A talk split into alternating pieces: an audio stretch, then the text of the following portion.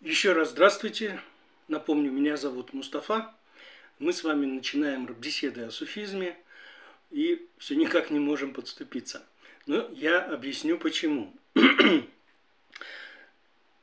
я записываю немного внутренней кухни, я записываю краткими кусками а, эти наши беседы по разным причинам, некоторые из них технические, а некоторые из них заключаются в том, что я показываю а, те начальные куски, которые я уже сделал, а, своей небольшой фокус-группе, знакомым своим товарищам, и мы обсуждаем, в каком направлении двигаться. Иногда я их слушаю, иногда чаще всего нет, но мне, по крайней мере, важна реакция и отклики, что понятно, что непонятно, что скучно, что нет. И э, часто слышу такой упрек, а где же, собственно, суфизм? О суфизме мы в деталях поговорим. Просто когда я готовлюсь э, к следующим записям, я проговариваю какую-то тему, которую я хочу раскрыть, и чаще всего занимаюсь я в основном тем, что бью себя по рукам. Бью себя по рукам, чтобы не лезть в глубину, чтобы не зарываться в какие-то детали, примеры, цитаты, э, сравнения и так далее. Потому что я могу так зайти глубоко и зарыться там. Мне этого не хотелось бы. Я бы хотел очищать эту луковицу послойно, слой за слоем, с тем, чтобы мы от простого переходили к более сложному. Чтобы потом не приходилось возвращаться и не было недопонимания – чтобы мы могли называть одни и те же вещи одними и теми же именами. А, в любом случае, общаясь с людьми, а все мои виды деятельности всегда были связаны с общением а, с людьми, причем с таким массовым общением, а, я замечал, что проговаривание, казалось бы, банальных вещей бывает очень полезно. Потому что именно банальные вещи, как ни странно, людьми пробрасываются – а зря. Потому что их понимание отличается, как ни странно, и выясняется это э, тогда, когда уже достаточно поздно. Э, чтобы избежать этого, я и хотел бы начать сначала с э, выяснения базовых вещей. Вот мы с вами поговорили, дали э, краткое определение суфизма, поговорили о том, что такое мистицизм, затронули несколько сфер сознания, подсознание, сознание, сверхсознание, поговорили, на каких а, уровнях работает тот же мистицизм. Он работает со сверхсознанием в основном. Мы еще не касались ни техник, ни методик этого взаимодействия, ни э, принципов. Об этом мы сейчас поговорим. Но, еще раз, хотелось бы вернуться к мистицизму и тем, чем он отличается от всего прочего. Потому что, в принципе, мистицизма и направлений в мистицизме достаточно много в разных культурах, в разные времена. А, коснемся этого. Мистики всегда узнают друг друга, в какой бы культуре они ни жили, потому что они говорят на общем языке вернее, языка, как я уже говорил, у э, супраментального сознания нет, но есть некие сигналы, распространяемые э, в, сфере абсолютной истины коллективного разума, в каких-то символических наметках, по которым одни ищущие узнают других. Со стороны же часто мистицизм путают с магией, многочисленными э, течениями, направлениями, которые э, причисляют себя или по сути являются оккультными, теософскими и так далее, и так далее. Вот эту грань я бы хотел разделить, провести эту грань. И провести эту грань на самом базовом примере. Книге отца Александра Меня «История религии» есть глава, которая называется «Доисторические мистики», где он рассказывает о первобытной культуре, которая дошла до наших времен в виде шаманизма. Мы знаем это явление под видом шаманизма. А, И он рассказывает о них как, как о доисторических мистиках, о людях, которые с помощью своих обрядов, ритуалов э, устанавливают некую связь с иной реальностью. Э, что это за практики? Да? Это измененное состояние сознания, которое достигается с помощью ритма, танца, сопровождения в виде бубна, да, то есть бубен задает определенный ритм, человек дышит в этом ритме, у него происходит гипервентиляция кислородом, в результате этого определенным образом блокируются корковые слои, и человек изменяет таким образом сознание. Достаточно механистический процесс, но используется во многих практиках. А, а затем внутри этого измененного состояния сознания шаман либо общается с духами, либо борется с ними, либо подчиняет каких-то духов себе, либо взбирается по внутреннему воображаемому древу от корней к верху, где он достигает некоего состояния покоя. И э, в шаманской мифологии вот это древо присутствует в разных совершенно культурах, не, не связанных между собой. Отсюда и э, понятие мирового древа, которое также присутствует во всех культурах.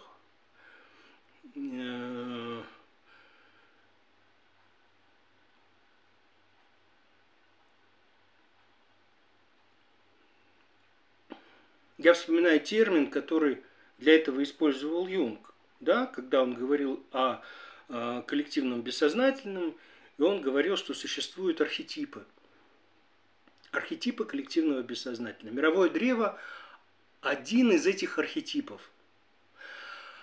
А, старых классических э, мы встречаем его в мифологии и скандинавской, и э, латиноамериканских индейцев, в любых культурах присутствует мировое древо. Мы к нему еще вернемся сегодня, кстати. О чем я хотел сказать? Вот Александр Мень назвал э, шаманов доисторическими мистиками. Абсолютно правильно, потому что шаманы, а, они делали свою работу, будем говорить грубо, и просто с помощью определенных состояний сознания. Они меняли свое сознание – а, для того, чтобы достичь результата. Мистицизм тем и отличается от всего прочего, что в нем работа происходит именно за счет э, работы с сознанием, с изменением сознания, с определенными техниками и практиками. Потом они могут осмысляться по-разному, а, объясняться, выводиться в какую-то уже философскую схему, в ту или другую объясняться с точки зрения религии или мировоззрения, которого тот или иной мистик придерживается, но это уже вторично.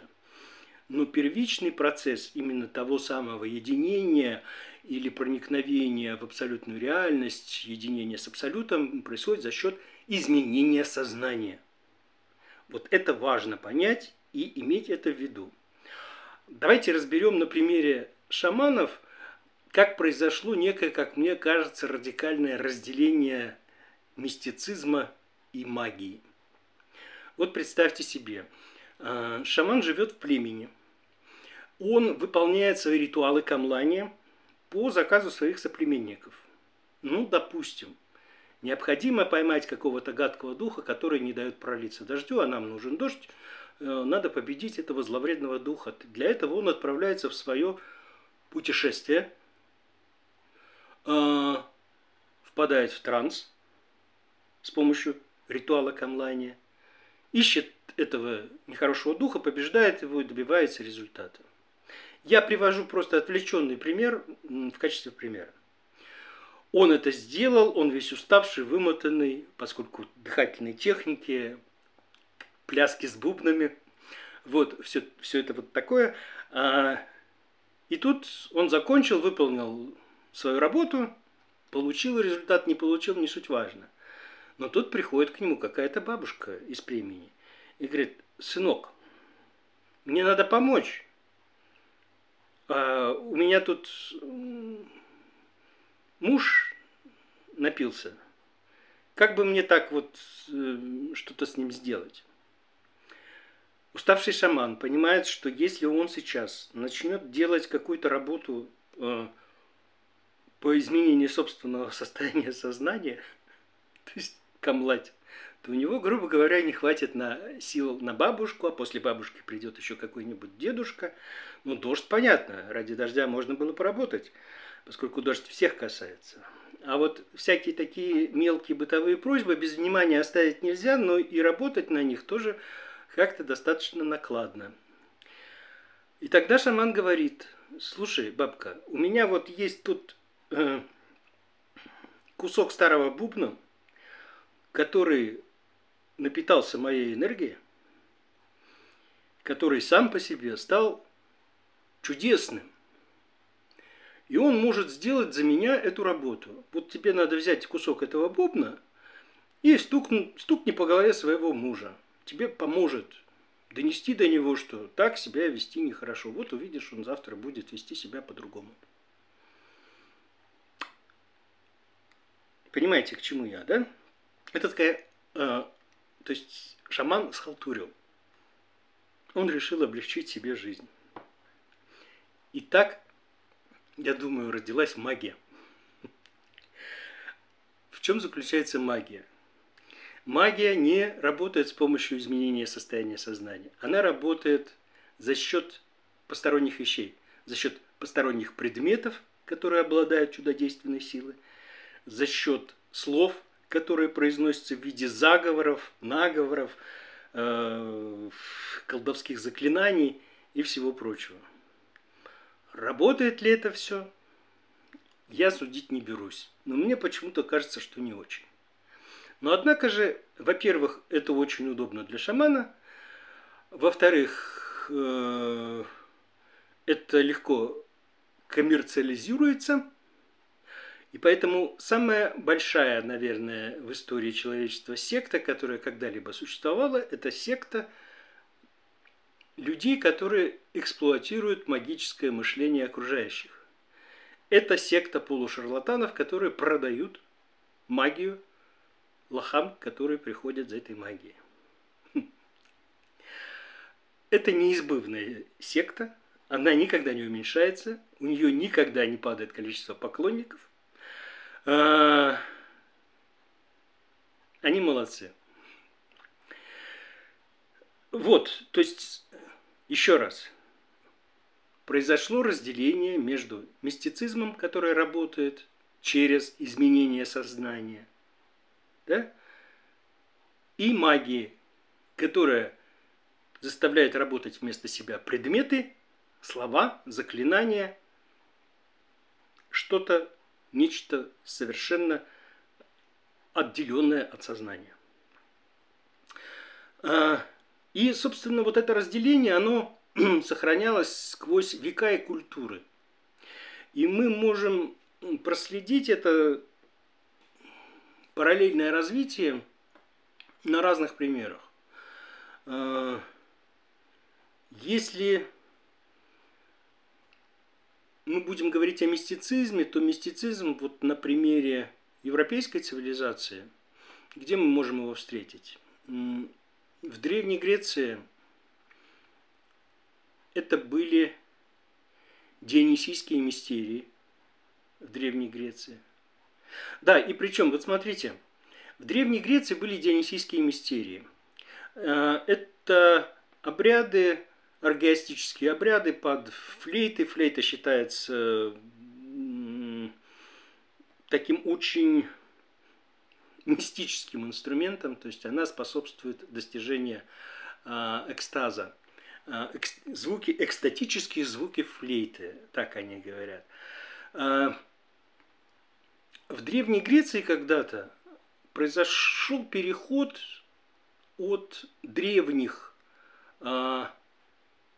от древней религии матриархата, от хтонических божеств самой древней Греции, где были Геката, где были Аид, самыми главными божествами были э, богиня плодородия Геката. Она, эти верования выражали суть матриархальных устоев. Потом произошел некий слом, переход от матриархата к патриархату, и не только мифология изменилась, когда появился такой более-менее цивилизованный Олимп, где были, было разделение функций между богами. А функция главного бога, бога перешла к Зевсу, а, к мужскому богу. И а в, ритуале это изменение заключалось в том, что от всеобщих коллективных мистерий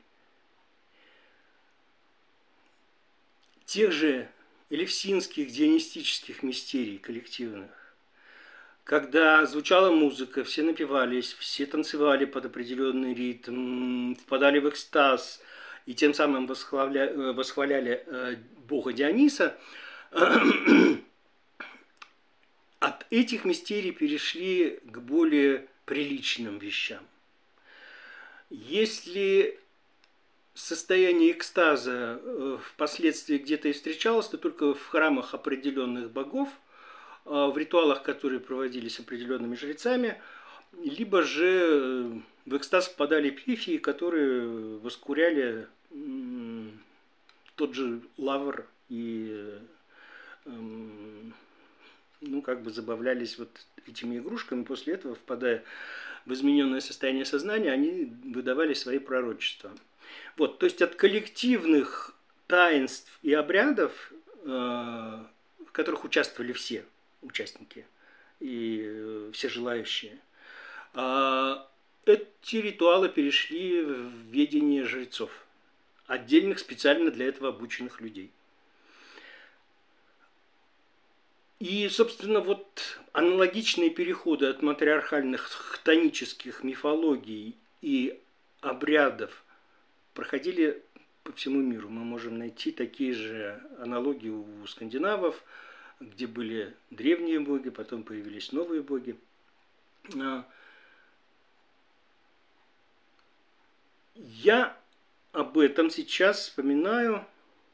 А, для чего? Для того, чтобы показать, что вот эти вот мистические практики становились не общедоступными.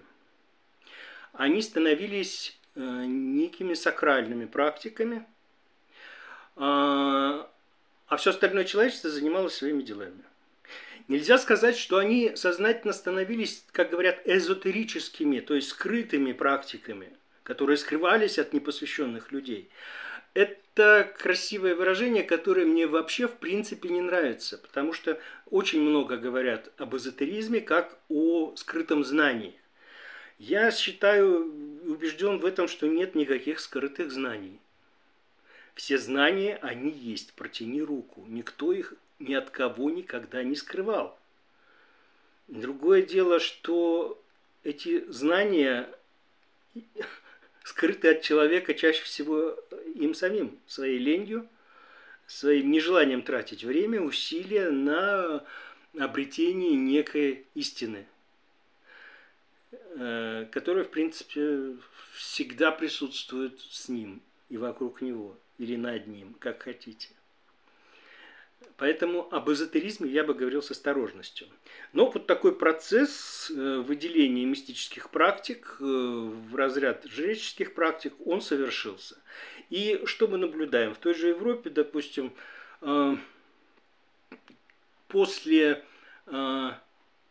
политеистической греческой мифологии и соответствующей религии и римской мифологии – на смену им приходит, собственно, христианство.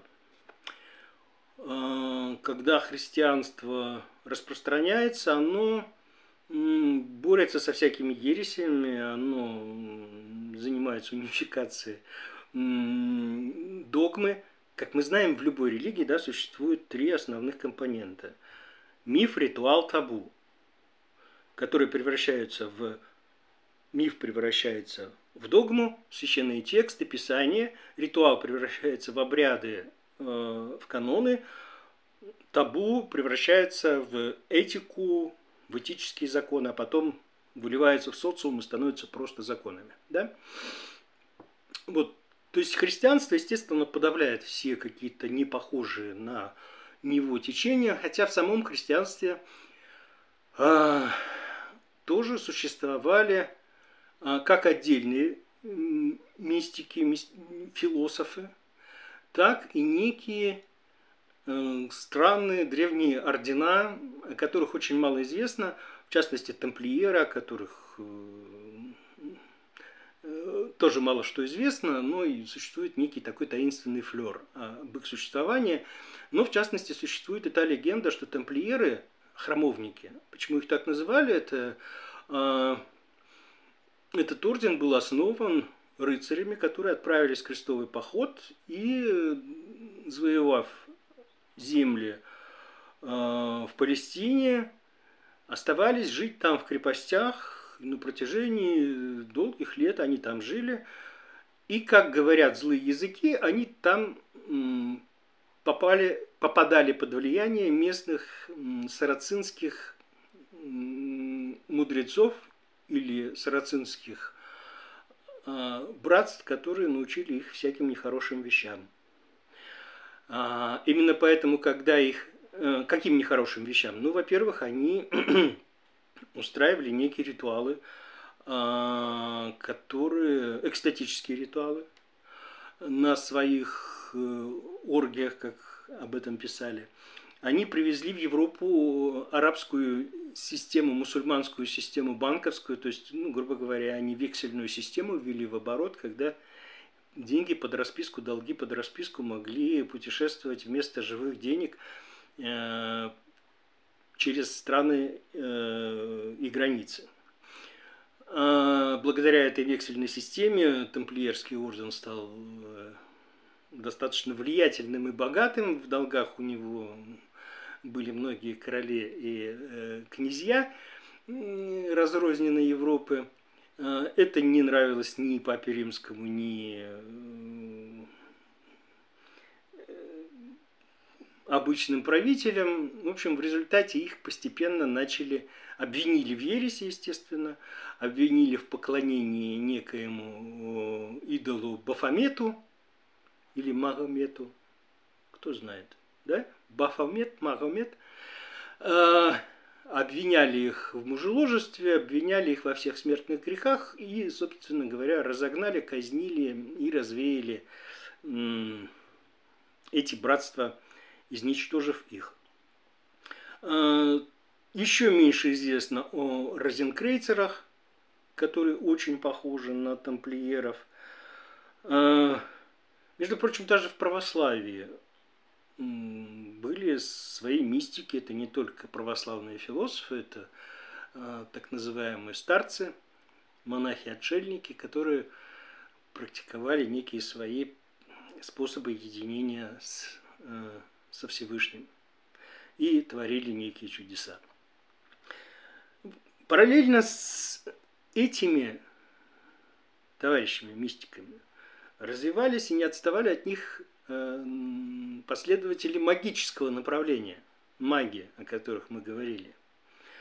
Э, магические учения, как собственно и мистические, они влились э, в мировые религии, они стали частью их. То есть во всех мировых религиях ныне существующих есть и мистическая часть, и магическая часть составляющая. Вот смотрите, Э, мистическая, э, если брать христианство, мистическая составляющая в христианстве – это, конечно же, все, что касается с обрядом. Да, вот миф, ритуал, табу, мистицизм существует в разделе ритуал. Это молитва, это песнопение. Молитва ведь не просто проговаривание неких определенных слов. Это вхождение в определенное состояние сознания, когда молитва читается – или она поется, как э, поется Коран. Коран ведь не читается прозой. Это стихи. И Коран поется при чтении. Он поется ритмически в определенном темпе. Чтение Корана – это определенное э, искусство, которому обучают. Даже в ортодоксальном исламе. Да? То же самое в христианской религии. Молитва ведь заключается не просто в проговаривании текста, а именно в определенной работе с сознанием, в обретении благодати. Да? Этой же цели э, достигают и молитвенные песнопения или участие в коллективных э, ритуалах, например, крестного хода, когда размеренно идут люди в общей массе, в общем движении, они в полутрансовое состояние некое впадают, или, по крайней мере, желательно, чтобы они к этому приходили. Вот это, э, это отголоски и остатки мистического в традиционных религиях. Но и магическая составляющая в религиях присутствовала и присутствует до сих пор. Это то, что мы видим, когда мы видим обряд причащения, да, когда тело Господне превращается в, в обладки, которые раздаются верующим, когда почитаются мощи, обладающие чудодейственной силой, когда э, от рукописных икон ждут чудес, которые они якобы совершают. То есть, опять же, вот сила переходит к предметам, да. Это магическая составляющая. Но а сами по себе, э, вне зависимости от религии, маги и без религии неплохо существовали. Еще до христианства э, были известны некие колдуны-волхвы. Они же присутствуют, в принципе, в Новом Завете мы о них слышим. То есть были некие волхвы, колдуны. Их часто связывают с зороастрийским, э, зороастрийского происхождения, якобы, ну, возможно, они были разные, мы не знаем, что это были за волхвы. Были они мистиками, были они магами, неизвестно. Они давали предсказания, они вот обращали внимание на небесные знамения, они предсказали появление э, пророка и так далее. Да? То есть вот некие колдуны волхвы, а, алхимики в средних веках стали известны. То есть алхимия – это арабский термин. Алхимия, да, химия, да? То есть химия. А, в средние века в Европе это стало более узким определением химии, а именно химии, которая занималась э, получением золото из каких-то других металлов. Но параллельно вокруг э, всех этих алхимических опытов и э, изысканий они обрастали вокруг себя какой-то мировоззренческой, мировоззренческим жирком и какими-то якобы тайными знаниями. Так родился оккультизм, собственно говоря. Потом появились на этой базе теософы. В современности мы тоже знаем массу примеров из этой серии, и об этом мы еще поговорим отдельно. Э, ну и, как известно, христианство, в частности, активно боролось не только с э, откровенными колдунами, но и с так называемыми ведьмами. Вот с ведьмами вопрос немножко сложнее. Э, кто такие ведьмы? Помните вот хтонические религии в Древней Греции, жрицами дионисийского культа, как чаще всего были женщины. Они были жрицами, они заправляли вот этими оргастическими э, ритуалами. Э, считается, что женская психика наиболее подвижная, и она легче выпадает из э, рационального сознания, впадает в иррациональное. Это мы даже в быту знаем. Вот. Но женская природа на самом деле более лобильная, и она позволяет ей, а, а, скажем так, выходить, как мне сказали, в область бессознательного. Вот про бессознательное я до сих пор еще вообще ни слова не говорил. Бессознательное, в моем понимании, это не подсознание, не сверхсознание, а нечто непонятное, неопределенное, где можно упасть и в подсознание, где встретить э, нематериальные субстанции духовные, типа духов, чертей и так далее, э, так и уйти наверх, где уже персонифицированные духи не, не обитают, но обитает абсолютная истина и абсолют. Женщины, как правило, вверх не идут. Они, у них есть и легче находятся, и легче открываются способности ухода в бессознательное, но существование именно на уровне подсознания. Поэтому ведьмы неспроста, именно ведьмы женского рода существовали в истории. И существуют до сих пор. И существуют до сих пор. Поговорим о ведьмах отдельно. Ведьмология – это одна из моих любимых тем. Я буду бить себя по рукам, чтобы не уходить, не углубляться в какие-то вещи. Вот видите, вот, вот у меня сейчас не очень это получилось. Да, я опять выпал куда-то. Я отхожу от собственного внутреннего плана, который для себя простроил. А сегодня я, собственно, хотел затронуть еще одну тему важную, по крайней мере, начать ее это тема, почему людям в принципе интересно все необычное, все, а, все те а, странные вещи, связанные с нашим сознанием, которые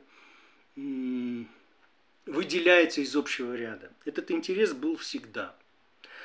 Этот интерес был всегда, и в той или иной степени в мире он поддерживался или вызывался, и те, кто интересовался этим, могли найти для себя либо какое-то учение, либо какую-то литературу, поинтересоваться этим.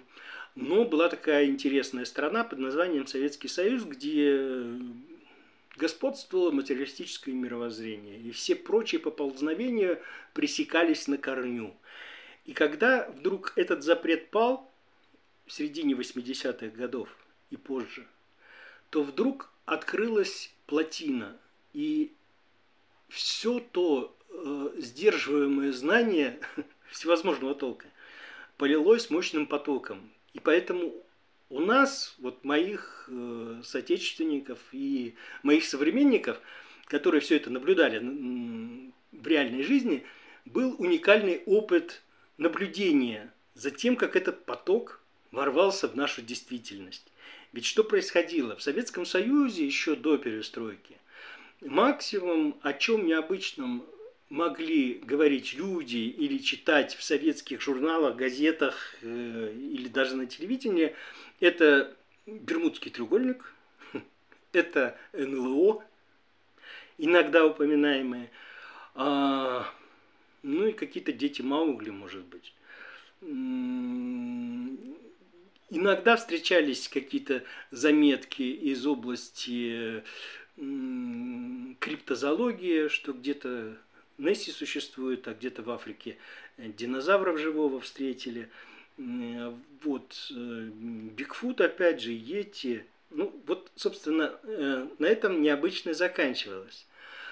Но с падением СССР началась, началось безумие. Сначала мы узнали о том, что йога – это не только сидение на гвоздях, а возможно и некие физические практики. Про духовные даже тогда не говорили. Что есть Хари Кришна, что э, существуют экстрасенсы, которые могут вот это, вот это и вот это, видеть будущее, э, прорицать, предсказывать будущее, заглядывать в прошлое. А, и тогда появились всевозможные ванги и кого только не. А, Джун и ванги, я даже сейчас вспоминать не буду. Все эти Кашпировские, вот вся эта вот муть э, полилась на бедного советского человека. Экстрасенсы, бабки, которые были всегда, сейчас стали выходить на поверхность и зарабатывать деньги – а, ясновидящие. А, дальше больше. Дальше мы открыли для себя восточную культуру, открыли для себя буддизм, дзен-буддизм, начали читать массово на э, издаваемые книги на эту тему. Появилась масса теософской литературы, оккультной литературы, как э, древних европейских э, трактаты и псевдотрактаты, так и сочинения теософов и философов на эти темы. А, и вишенка на торте началась эра психологии и психотерапии. Вслед за безобидным, казалось бы, Фрейдом пришли Юнг, а затем и Гроф со своей трансперсональной психологией, холистическим учением, сеансами ребешенка и голотропного дыхания и всевозможные э, методики психотерапии, э, от роджерианской до гештальт-терапии и так далее, и так далее. Каждый из них использовал свою терминологию. И люди, начав ходить к психотерапевтам, вдруг слышали какие-то вещи, которые казались им максимально мудрыми, и они стали перетаскивать их в жизнь. Что это за вещи? Это о том, что не надо копить в себе негатив, надо избавляться от него. Надо думать о хорошем. Думая о хорошем, только о хорошем я могу исполнить. Это вот песенка розового фламинго, мне кажется, гимном современной уже, мне кажется, даже религии позитивизма, которая была основана исключительно на ошметках, обрывках каких-то психотерапевтических реплик. Даже не знания, не понимания психологии, а именно на обрывках реплик. Точно так же, как мебель э, все домохозяйки в стране расставляют только по фэншую, точно так же они повторяют как э, мантру «не бери в голову, все в рот тащи». Не думай о плохом, думай только о хорошем. Нам не нужны проблемы, ни свои, ни чужие. Это очень